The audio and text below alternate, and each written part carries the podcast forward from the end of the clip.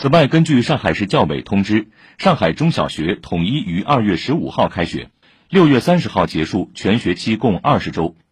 新学期中小学及幼儿园师生出入校门无需提供核酸证明没有疫情的学校正常线下教学。学校不得擅自放假或调整假日各中小学可根据学校的实际情况安排学期期末考试后的教学活动。